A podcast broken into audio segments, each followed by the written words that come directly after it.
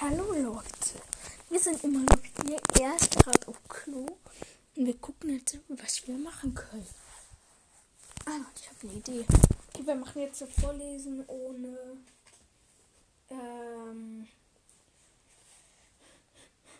Hm, hm, hm, hm. Ohne Z. Sollte einfach werden. Ich fürchte, unsere Ferngläser sind ein Reinfall, Herr Duck.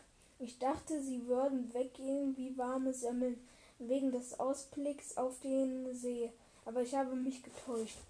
Nun, mir schwebt schon eine Lösung für das Problem vor. Geil, bisher noch kein Z. Sagen Sie, mein Bester, kennen Sie möglicherweise irgendeine alte Legende, die sich um diesen See rankt?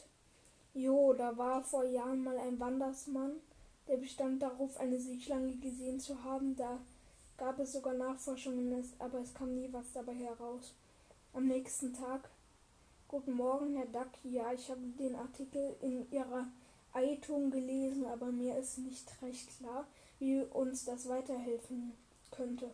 Öffnen Sie den Laden, dann erklärt er sich von selbst. Hm. Gewusst wie junger Mann. Gewusst.